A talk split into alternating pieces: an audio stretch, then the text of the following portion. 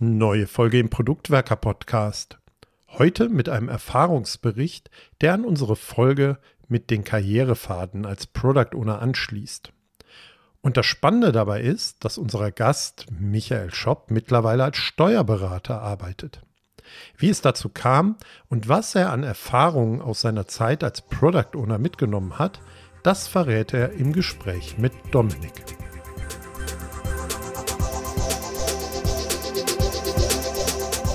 Heute gibt es eine neue Folge aus dem Bereich Erfahrungsberichte. Und bei mir zu Gast ist Michael Schopp. Er ist Steuerberater, war aber mal Product Owner. Und genau über diesen Werdegang, auch wie er Product Owner wurde und so weiter, wollen wir heute reden. Dementsprechend, ich darf an meiner Seite heute Michael begrüßen. Hallo Dominik, schön hier zu sein. Ich bin Steuerberater, ich habe meine Kanzlei im schönen Siegerland. Mein Werdegang ist vom Finanzamt zum Product Owner zum Steuerberater. Dann lass uns da auch direkt mal anfangen. Hier geht es natürlich ganz klar um Product Owner. Dementsprechend auch mit allen Herausforderungen und so weiter. Wir wissen aber, Product Owner kann im Grunde ja jeder werden und es gibt ganz viele verschiedene Werdegänge. Jetzt hast du schon gesagt, du kommst aus einer ganz speziellen Ecke. Erzähl mal, was hast du denn gemacht, bevor du mal Product Owner wurdest? Ich habe die Ausbildung beim Finanzamt gemacht, habe anschließend kurz im Finanzamt gearbeitet, war zwischenzeitlich bei einer Wirtschaftsprüfungsgesellschaft und wollte aus der Wirtschaftsprüfungsgesellschaft was Neues ausprobieren ich hatte schon immer ein Fable für Computer und digitales Arbeiten und habe dann das Angebot bekommen, bei einer großen Softwarefirma aus dem Siegerland zu arbeiten. Diese Softwarefirma ist vor allem und auch bekannt für ihre Steuersoftware und die haben einen Steuerexperten im Rahmen der Produktentwicklung gesucht. Das klingt ja auch so, als äh, wärst du da auch genau die perfekte Passung. Also jemand, der beim Finanzamt gearbeitet hat, in der Steuerberatung arbeitete und dann eben in die Produktentwicklung zu gehen. Was hat dich an Computern und so weiter gereizt oder vor allem auch hinterher als Experte in der Produktentwicklung? Was hat dich so dahin bewogen, dann auch dieses Angebot anzunehmen? Ich habe kein normales Abitur gemacht, sondern ein Abitur mit einer gekoppelten beruflichen Ausbildung. Ich habe auch den Titel als staatlich geprüfter technischer Assistent für Betriebsinformatik. Das bedeutet, neben den LKs Mathe und Betriebswirtschaftslehre mit Rechnungswesen war auch Programmieren, CNC-Fräsen äh, mit an der Tagesordnung und da ist halt hängen geblieben vor allen Dingen Excel-Kenntnisse und aber auch ein Grundverständnis für Informatik und das Arbeiten mit Computern. Als ich dann von der Wirtschaftsprüfungsgesellschaft weg bin, wollte ich wieder Richtung Informatik. Bei dem Softwareunternehmen, ähm, die haben mich angeworben für ein ganz spezielles Projekt. Und zwar ging es darum, sich Bankbuchungen anzugucken und dann Regeln abzuleiten, welche Bankbuchung steuerlich relevant sein könnte oder nicht. Und das fand ich eine sehr faszinierende Idee, weil sowas gab es seinerzeit auch noch nicht. Ich wurde für dieses Bankbuchungsprojekt geholt. Das Projekt war, als ich bei Buhl, das ist die äh, Firma, angefangen habe, ein bisschen seiner Zeit voraus und ist dann, ich möchte sagen, in einen Winterschlaf gegangen. Zeitgleich sind aber weitere steuerliche Produkte entwickelt worden. Und was mich dann tatsächlich an der Arbeit sehr gereizt hat, war ich habe steuerliche Sachverhalte, die zugegebenermaßen komplex sind. Ich habe komplizierte steuerliche Regeln. Und mein, eins meiner Lieblingsprojekte oder mein Lieblingsprojekt war Taxango. Da konnte man sich austoben. Das war eine Software, eine Steuersoftware, wo wir komplett bei Null anfangen konnten. Das heißt, man konnte ein steuerliches Problem nehmen, es zerlegen in einzelne Teilfragen, die auch äh, für einen Laien verständlich sind und beantwortbar. Und dann hat man einen Prozess gebaut, wie der Kunde eine äh, Frage gestellt bekommen hat und dann vielleicht noch eine Folgefrage und diese dann ähm, zu einer richtigen steuerlichen Wirkung geführt hat. Ein einfaches Beispiel dazu. Dominik, wenn ich dich jetzt fragen würde, bist du bei einer Riester-Versicherung mittelbar oder unmittelbar zulagenberechtigt? Könntest du diese Frage beantworten? Nein. Aber die Frage, bist du ein Arbeitnehmer? Das kann ich beantworten. So, und die Frage, bist du ein Arbeitnehmer oder bist du unmittelbar zulagenberechtigt, die ist schon mal sehr deckungsähnlich. Dann könnte ich dich als nächstes fragen, bist du ein Beamter oder zahlst du in die gesetzliche Rentenversicherung ein? Musst du jetzt nicht beantworten. Ähm, ich bin auch kein Beamter. Genau. Das heißt, aus der komplizierten Frage, lieber Kunde, bist du unmittelbar zulagenberechtigt bei der Riester-Versicherung? Da kann man zwei, drei einfache Fragen draus machen die man vielleicht sogar noch aus äh, anderen Infos, die man schon im Rahmen der Steuererklärung hat, beantworten kann und so dem Kunden aus seiner komplizierten Frage einfache Fragen machen, die er beantworten kann oder nicht, gar nicht erst beantworten muss im Idealfall und so einen schönen Workflow erstellen, dem Kunden hilft, ein Problem zu lösen und im Zweifelsfall seine Steuererstattung zu optimieren.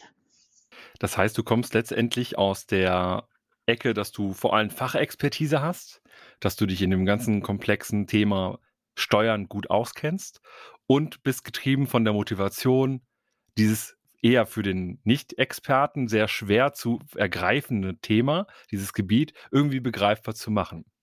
Dementsprechend bist du ja dann zu Bool gegangen und hast da irgendwann auch die Verantwortung als Product Owner übernommen. Jetzt kommst du aus der Fachrolle raus, bist eigentlich ein Fachexperte und musst zum ersten Mal als Product Owner arbeiten. Was waren da so für dich Herausforderungen, die dir auch bis heute in Erinnerung geblieben sind? Also die große Herausforderung, was mir auch besonders Spaß gemacht hat, war tatsächlich dieses Modellieren von Prozessen. Also ich war mehr ein fachlicher Product Owner. Das heißt, ich habe ähm, ein Problem vorgesetzt bekommen und habe das dann im ersten Schritt analysiert und dann auch grafisch aufgedudelt. Ich glaube, das Programm hieß sogar irgendwie so. Das heißt, grobe Mockups gebaut und ja, das fand ich besonders schön. Das war eine schöne Herausforderung, dann zu sehen, von der Idee über ein Mockup, über Feedback-Schleifen berechtigterweise hin äh, zu einem fertigen Produkt, zu einer fertigen Funktion, die man dann auch testen konnte und dann auch beim Kunden im Einsatz gesehen hat. Die Herausforderung da war tatsächlich dieses, ich muss im Kopf haben, mein Gegenüber ist kein Steuerexperte. Soll er auch nicht werden. Er darf was lernen, aber mein Gegenüber hat einfach den Schmerzpunkt, ich möchte jetzt mal eine Steuererklärung machen und das darf nicht wehtun. Im Rahmen dieser Arbeit habe ich halt auch gelernt, dass Kommunikation ganz wichtig ist und das auch eine Herausforderung ist. Denn im Prinzip ist jedes, jede Funktion oder jede Abfrage, die man in so einem Steuerprodukt reinpackt, ist Kommunikation. Und das heißt, ich muss immer im Hinterkopf haben, mein Gegenüber muss diese Frage verstehen und richtig beantworten können. In einer möglichst kurzen und prägnanten Art und Weise. Ich glaube, es ist auch vollkommen nachvollziehbar, weil wir in vielen verschiedenen Produkten es immer wieder erleben, dass wir vor allem als Fachexperten reinkommen oder auch zu Fachexperten werden durch die Arbeit am Produkt und dann in einer Situation sind, wir wissen das ja alles, aber unsere Nutzer nicht. Und ich glaube, das ist echt eine Herausforderung. Und gerade bei dem Thema Steuern, ich kenne genug Leute, die vor dem Thema Steuern einfach einen riesen Respekt haben, weil sie es nicht durchschauen und weil sie auch gleichzeitig Angst haben, vieles falsch machen zu können. Und je nachdem, in welcher Domäne ich mich bewege, auch zum Beispiel medizinische Produkte und so weiter, glaube ich, ist das auch genauso relevant wie jetzt eben bei dir in dem Fall. Was gehörte denn neben dem Erstellen von Konzepten und dem äh, Modellieren von Mockups und so weiter noch zu deinen Herausforderungen, die du als Product Owner hattest? Ich hatte gerade bei der Arbeit an Taxango und auch äh, an anderen Projekten das Glück, einen Entwickler an der Seite zu haben, der schon tief in dem Produkt drin war und mit dem man in Vier-Augen-Prinzip zusammenarbeiten konnte und der auch eine hohe Leidenschaft für das Produkt hatte. Das heißt, das heißt, eine große Herausforderung ist auch die Kommunikation mit anderen Teammitgliedern. Ich muss ja auch dem Entwickler klar machen, was will ich eigentlich von ihm. Auch da ist Kommunikation King. Ich finde, Kommunikation ist gerade in Zusammenarbeit Product Owner, Entwickler hinten heraus auch noch QS und andere Teilhaber am Projekt sehr wichtig. Aber gerade diese Kommunikation Entwickler, Steuerexperte. Da hatte ich sehr viel Glück und einen fähigen Entwickler an meiner Seite. Aber das ist ein ganz großes Thema. Das, was man will, jemand anders begreiflich zu machen. Und das ist auch etwas, gerade, ich werde es heute oft sagen, das ist auch etwas, das ich oft mitgenommen habe aus der Arbeit. Bei Bool ist halt, dass Kommunikation ganz wichtig ist und Kommunikation über den Erfolg entscheidet immer der Empfänger. Das muss man auch immer versuchen im Kopf zu haben. Es nützt nichts, wenn ich eine gute Idee habe, die bei meinem Gegenüber nicht ankommt. Ja, absolut. Das ist das äh, Wunder der Kommunikation, wie es manchmal auch so schon heißt. Ich weiß gar nicht, wer das gesagt hat. Ich glaube, war es Watzlawick, ich weiß es nicht genau. Aber irgendwer hatte das auch als Wunder beschrieben. Ein anderer Punkt, der auch wichtig war und auch kritisch, gerade, also man muss sich diese Arbeit an einem Steuerprodukt als Saisonarbeit vorstellen. Man entwickelt das Jahr über viele Ideen, kriegt berechtigtes Feedback von Kunden, hat Steuerrechtsänderungen und am Ende des Jahres, hm, ich möchte korrigieren, eigentlich so nach den Sommerferien, August, September, hat man eine lange Liste voller Ideen, die man gerne umsetzen möchte. Und dann geht es auch eiskalt ans Priorisieren. Was muss gemacht werden? Was kann gemacht werden? Und bis wann muss das Ganze fertig werden? Vor allen Dingen, man hat dann noch gewisse Abhängigkeiten, weil bestimmte Module einfach nicht, noch nicht vorher da sind und testbar sind. und es natürlich noch das ein oder andere Projekt gibt, das auch noch gemanagt werden will und auch Zugriff auf die Ressource Product Owner und auf die Resource Entwickler haben möchte. Wie kann ich mir das denn mit der Priorisierung bei euch vorstellen? Wie war das damals? Du hast jetzt natürlich gesagt, es gibt irgendwie wahrscheinlich von, von Rechtswegen her eine ganze Menge Änderungen, die irgendwie auch angekündigt sind. Ab 1.1. gilt Folgendes und ähnliches oder auch schon mal kurzfristiger. Ich denke da nur an die, an die Mehrwertsteuersenkung, die temporäre, die wir zum Beispiel ja auch während Corona schon hatten und ähnliches. Also da muss man jetzt irgendwie darauf reagieren aber trotzdem wird man das wahrscheinlich irgendwie auch priorisieren müssen. Wie seid ihr da vorgegangen? Die Priorisierung, also was Priorität hat, war zum Glück relativ einfach. Zum einen gibt es die jährlichen Änderungen an den äh, Vordrucken und Formularen. Die kommen auch so September, Oktober, dass die finalen Vordrucke da sind. Ich sage jetzt Vordruck dann merkt man wieder, ich komme aus der Steuerbranche und da wird noch viel im Papier gedacht. Vordruck bedeutet, wenn sich der Vordruck ändert, dann ändert sich das Elster-Formular und jede Steuersoftware benutzt diese Elster-Formulare als Schnittstelle mit der Finanzverwaltung. Das heißt, die hatten oberste Priorität, die mussten übernommen werden. Denn wenn man die nicht übernimmt, dann könnte es sein, dass man die Steuererklärung nicht abgeben kann. Und dann nützt das schönste Steuerprodukt nichts, wenn ich da eine Steuersoftware habe, die keine Steuererklärung versenden kann. Das zweitwichtigste waren dann Gesetzesänderungen. Klar, wir haben, jetzt wird es kurz spezifisch, wir haben mehr oder weniger jedes Jahr einen neuen Steuertarif. Wir kriegen auf jeden Fall einen höheren Grundfreibetrag, der ändert sich jährlich. Und dann natürlich noch das, was man an Vorschriften hat, die sich ändern. Eine geänderte Entfernungspauschale, eine äh, geänderte Berechnung der außergewöhnlichen Belastung. Fun Fact am Rande, das war tatsächlich dann ein Urteil, das kam und dann auch sehr schnell umgesetzt werden musste. Genau, das heißt, wir haben Top Prio die Änderungen an der Elster-Komponente, Top Prio 2 gesetzliche Änderungen, die übernommen werden müssen, Prio 3, was würden wir uns denn wünschen, was unser Kunde denn nächstes Jahr in seiner Steuererklärung abgeben kann. Und das muss dann priorisiert werden und getimt werden. Jetzt hast du Prio 1, Elster, klar, weil sonst kannst du die Hauptfunktion nicht erfüllen, nämlich die Abgabe der Steuererklärung.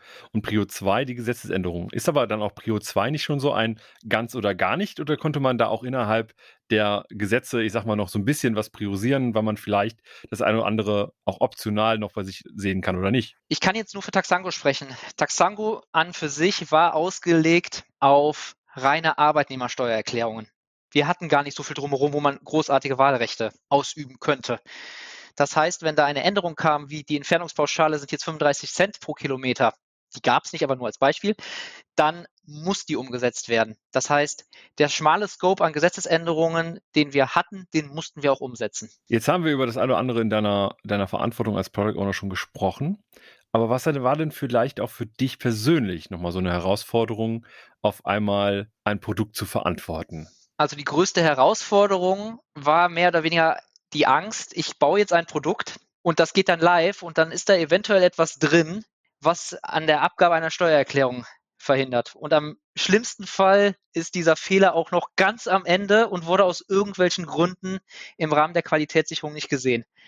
Das war so meine größte Herausforderung. Das, was ich jetzt mache, das mache ich nicht nur einmal, sondern das baue ich so, dass es n-mal gemacht wird. Und das ist zum einen ein tolles Gefühl, aber auch immer, hoffentlich ist da jetzt nichts drin, das äh, in der QS durchgerutscht ist und irgendwie die Abgabe verhindert oder zu einer völlig falschen Steuererklärung führt. Ja, das glaube ich. Das glaube ich, gerade auch, wenn es bei den Leuten um Geld geht. Ich möchte dazu anmerken, jetzt bin ich in einer Steuerkanzlei. Wenn ich jetzt einen Fehler mache, dann mache ich ihn einmal. Und wenn ich falschen Prozess aufgesetzt habe, vielleicht so viele Mandanten das Problem haben, wo ich den Fehler falsch aufgesetzt habe. Bei einer Steuersoftware, ich mache den Fehler einmal und wenn er irgendwo ganz, ganz ungünstig liegt, stolpert da jeder meiner Kunden drüber und merkt es nicht. Ja, und dann hat man äh, im schlimmsten Fall einen Schaden produziert, den man nicht haben wollte. Im beinahe schon, ich würde schon sagen, günstigsten Fall eine Ersparnis nicht realisiert, die man vielleicht hätte realisieren können, aber auf jeden Fall ja nicht den Mehrwert erzeugt, den man bei seinen Nutzern und Nutzerinnen eigentlich erzeugen will. Aber du hast es gerade schon selbst gesagt, du bist jetzt gar kein Product Owner mehr, sondern was machst du jetzt eigentlich den ganzen lieben langen Tag? Ich hatte im Sommer 2019 die Gelegenheit, äh, in eine Steuerbüro einzusteigen und das auch zum Januar 2020 zu übernehmen. Ja, jetzt bin ich Chef von vier Angestellten. Ich habe natürlich Steuerberateraufgaben, ich habe aber auch Aufgaben als Chef, das heißt Prozesse festsetzen, Kommunikation mit Mandanten, und natürlich die Personalführung. In diesen neuen Herausforderungen, die du jetzt hast, gerade auch mit deiner Erfahrung, die du in der Verantwortung als Product Owner gesammelt hast, was sind denn vielleicht jetzt so Themen, wo du sagst, das habe ich als PO gelernt und kann ich jetzt gerade gut gebrauchen? Ich äh, versuche sämtliche Produktempfehlungen oder Prozesse, die ich so aufsetze, vom Kunden her zu denken. Das beste Beispiel, auch wenn ich mich da vielleicht bei anderen Steuerberatern nicht beliebt mache, ist Datev Unternehmen Online. Ich werde mich mit der Aussage definitiv nicht bei der Datev beliebt machen. Datev Unternehmen Online ist ein Programm, das wird von der Datev betrieben und damit können dann Unternehmer ihre Rechnungen schreiben und ihre Buchhaltung vorbereiten, ein bisschen Banking machen. Das macht auch das, was es soll, macht es im Grunde auch. Nur, ich persönlich finde, dass Datev Unternehmen Online für den Kunden unpraktisch ist. Es fängt schon damit an, dass er es nicht mal testen kann. Ich muss ihn extra einladen, er muss dann komplizierten Account anstellen und dann kann er es testen. Es gibt andere Anbieter am Markt, ich möchte jetzt keine Werbung machen, da kann man sich anmelden, Nutzername, Passwort und dann kann man zumindest mal gucken, ah, so sieht meine Rechnung aus, ach, hier kann ich die Bank einbinden und die Usability ist einfach um Längen besser. Auch wenn wir eine Datev-Kanzlei sind, sage ich dann, okay, ich empfehle lieber ein Drittprodukt, von dem ich sagen würde, okay, ich persönlich würde es nutzen, als dass ich jetzt sage, okay, Kunde, geh auf Teufel komm raus auf die Lösung, die ich dir eigentlich empfehlen soll. Das bedeutet, ich versuche immer den Fokus darauf zu legen, kommt mein Mandant an der Stelle mit der Software klar, die ich ihm hier empfehle. Das ist auch Eigennutz, denn wenn der Mandant Probleme mit der Software hat, die ich ihm empfehle, wen ruft er an? Ruft er automatisch den Support an? Oder denkt er, oh, der Shop hat mir die Datev-Software empfohlen, jetzt bei etwaigen Fragen wende ich mich doch an den Herrn Shop. Klar, wir sind ein Dienstleister. Nur unsere Dienstleistung ist die steuerliche Beratung und das Erstellen eines richtigen Jahresabschlusses. Ich möchte nicht die Software supporten. Kann ich auch an der Stelle gar nicht. Ich glaube, es ist extrem wertvoll, diese Nutzerperspektive oder auch Kundenperspektive einzunehmen und egal in welchem Bereich man ist, auch das eben zu übernehmen. Jetzt hast du aber auch gesagt, du bist jetzt Chef von vier Mitarbeitenden hat sich für deine Führungsaufgabe, die du jetzt hast, durch die, ich sag mal, laterale Führung, die wir ja auch als Product Owner manchmal haben und die Zusammenarbeit mit den Softwareentwicklern und verschiedenen anderen Fachdisziplinen, hat dir da die Erfahrung als PO irgendetwas gebracht, die es dir jetzt wahrscheinlich erleichtert, deine Funktion als Chef oder als Vorgesetzter besser zu erfüllen? Hm, man muss dazu sagen, Steuerberater bringen ihre Berufserfahrung mit, dürfen dann irgendwann die schwierige Prüfung ablegen und sind dann Steuerberater. Sie dürfen sich ein Schild an die Tür machen und dann dürfen sie Arbeitnehmer sein. Menschenführung, Personalführung lernt der Steuerberater klassischerweise nicht. Und das ist der Punkt, wo mich die Arbeit im System Scrum oder im generellen Produktmanagement geprägt hat. Ich persönlich versuche, meine Mitarbeiter bei meinen Entscheidungsprozessen und bei anstehenden Aufgaben mitzunehmen. Das heißt, es ist keine klassische Führung, wie sie in vielen älteren Steuerbüros ist, von oben herab und mit unregelmäßigen Gesprächsrunden, sondern ich versuche, meine Mitarbeiter zu informieren. Das sind die Aufgaben, die anstehen.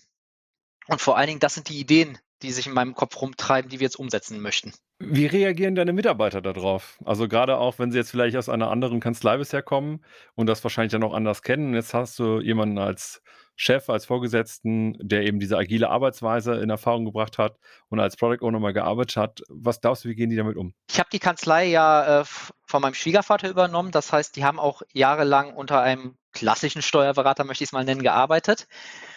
Und das heißt, dieses wöchentliche Treffen und vor allen Dingen dieses monatliche Treffen war erstmal neu und ungewohnt. Ich denke, dass sie es gut aufgenommen haben, vor allen Dingen, weil etwaige Entscheidungen nicht mehr zwischen Tür und Angel kommuniziert werden oder über den Flurfunk, sondern konkret in einem monatlichen Treffen angesprochen werden und dann auch vorgestellt werden. Du hattest jetzt eben auch gesagt, dass dieses Thema Nutzerorientierung, in dem wie du Prozesse aufbaust und so weiter, sehr stark vorhanden ist, dass du sehr stark von Kunden aus denkst. In welcher Art und Weise bringst du das jetzt in die Unternehmung mit ein, beziehungsweise in die Kanzlei mit ein und bringst es auch zu deinen Mitarbeitenden? Also hinsichtlich der Kunden drückt sich das durch die Software, die ich empfehle, aus. Bis zu einem Umsatz von Pi mal Daumen 100.000 empfehle ich, ich nenne es jetzt mal LexOffice, weil das meines Erachtens die Software in dem Bereich ist mit der besten Nutzerführung, Kundenfreundlichkeit. Hinsichtlich der Mitarbeiter, da hatten wir heute erst die Einführung eines neuen Cloud-Systems und wir benutzen DMS. ein Dokumentenmanagementsystem. Und wahrscheinlich habe ich mir es da viel zu schwer gemacht. Aber wir haben dieses System Datev DMS und das bedeutet, dieses System soll das führende System sein. Ich habe mich mit dem Thema digitaler Belegaustausch von Bescheiden etc. lange beschäftigt, habe mir auch diverse Systeme angeguckt und es ist immer daran gescheitert, andere Systeme bilden Stand jetzt ein Schatten-DMS. Das heißt, man hat ein zweites System, das man mitschleifen muss. Und ich habe mir dann die Entscheidung schwer gemacht und habe auf ein System jetzt gebaut, wo sich für meine Mitarbeiter im Prinzip nichts ändert. Statt den Anhang in eine E-Mail zu packen, setzen Sie jetzt einen anderen Dokumentenstatus, sodass dann die Synchronisation in eine Cloud losgeht und der Beleg so zum Kunden kommt, statt per E-Mail oder noch schlimmer ausgedruckt. Das heißt, in die Art und Weise, wie ihr jetzt auch mit den Kunden zusammenarbeitet, also auch alle deine Mitarbeiter, äh, sucht ihr vor allem jetzt auch die Lösungen aus, die sehr gut bedienbar sind, auch für eure Kunden und Kundinnen. Ja, das ist hier an der Stelle tatsächlich ein interessanter Zwiespalt gewesen oder ein vermeintlicher Zwiespalt. Denn zum einen musste ich im Hinterkopf haben, ich will ein System haben, mit dem meine Mitarbeiter möglichst gut klarkommen. Auf der anderen Seite muss ich auch an die Kunden denken. Ich denke, da haben wir eine gute Lösung gefunden. Das System, das wir verwenden, das funktioniert im Prinzip wie jeder andere Cloud auch. Aber auch hier, Kommunikation ist wichtig. Wir hatten heute die Einführungsveranstaltung und ein To-Do, das jetzt noch bei mir liegt, wird sein, das Onboarding der Kunden so gut wie möglich zu gestalten. Das bedeutet, dass ich eine Anleitung verfassen werde, die die wesentlichsten Punkte behandelt. Das heißt, hier, lieber Kunde, hier ist alles, was wir dir zur Verfügung stellen, Bescheide, Jahresabschlüsse etc. Und hier, lieber Kunde, sind die anderen Bereiche, die für dich interessant sind. Hier kannst du Sachen hochladen, die deine Einkommensteuer betreffen. Und bist du ein FIBO-Mandat, dann benutze bitte diesen Ordner um deine FIBO-Belege in Zukunft hochzuladen. Und äh, FIBO war Finanzbuchhaltung, oder? Ja, FIBO ist Finanzbuchhaltung. Ich merke, man kann den Fachexperten aus dem Fachexperten nie ganz rausbekommen. Das geht mir ja meistens auch so und natürlich auch gerade, wenn wir über PO-Themen sprechen in diesem Podcast, kommt man meistens nicht drum rum, irgendwann Begriffe zu verwenden, wo man sich denkt, vielleicht sollte man die nochmal erklären. Jetzt hast du uns einen schönen Einblick gegeben, wie du einmal von deiner Fachexpertenrolle in die Product Owner Rolle reingekommen bist, wie du dann das aber jetzt auch genommen hast, um eben jetzt in, als Steuerberater wirken zu können. Ich würde gerne so zum Abschluss unserer Folge nochmal die Frage in den Raum werfen, vor allem auch, wenn du jetzt jemand anders treffen würdest, der aus einer Fachrolle, also sehr fachbezogenen Rolle, in die PO-Rolle reinkommt. Welche Tipps würdest du so jemandem mitgeben? Hab keine Angst. Und das wird eine tolle Zeit. Also das äh, kann ich über meine Zeit bei Bool als Product Manager sagen. Steuern ist ein Bereich, der nicht der innovationsfreundlichste ist, um es mal so rum auszudrücken. Das heißt, ähm, ich kann es jetzt nur für die Steuerexperten sagen, die werden aus einem Bereich kommen, wo sie immer fest abgesteckte Aufgaben haben. Und dann, wenn ein Steuerexperte den Wechsel zum PO macht, dann sage ich, habe keine Angst, freue dich auf die Zeit. Du wirst tolle neue Methoden kennenlernen. Du wirst viel über Kommunikation lernen und über eine ganz andere Art von Arbeiten, die freier und selbstständiger ist. Ich denke, das dürfte auch für andere Fachexperten sein, vor allen Dingen, wenn sie aus einem noch theoretischeren Bereich kommen, der vielleicht auch ähnlich formal ist. Macht diesen Schritt, man kann seine Kreativität ausleben und man entwickelt sich auch persönlich weiter. Und das geht leider nicht spurlos an einem vorbei. Leider in Anführungszeichen, weil man danach bestimmte Aufgaben einfach anders angehen wird und Probleme. Dann hoffen wir auch, dass ihr, die ihr uns gerade hier zuhört, das eine oder andere jetzt vielleicht etwas anders betrachtet und vielleicht auch mit weniger Angst in eine Zukunft als Product Owner sehen könnt und euch traut. Von daher vielen Dank, Michael, dass du heute bei uns warst. Vielen Dank, Dominik, für die Einladung. Es hat mir sehr viel Spaß gemacht und ich hoffe euch auch.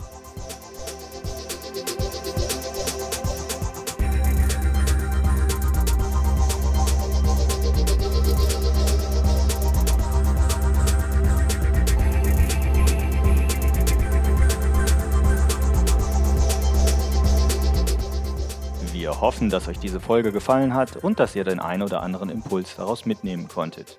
Damit wir euch künftig direkt informieren und zu unseren Live-Events Einladungen schicken können, meldet euch doch auf unserer Website zu unserem E-Mail-Service an. Einfach auf produktwerker.de kurz im Formular Name und E-Mail-Adresse hinterlassen.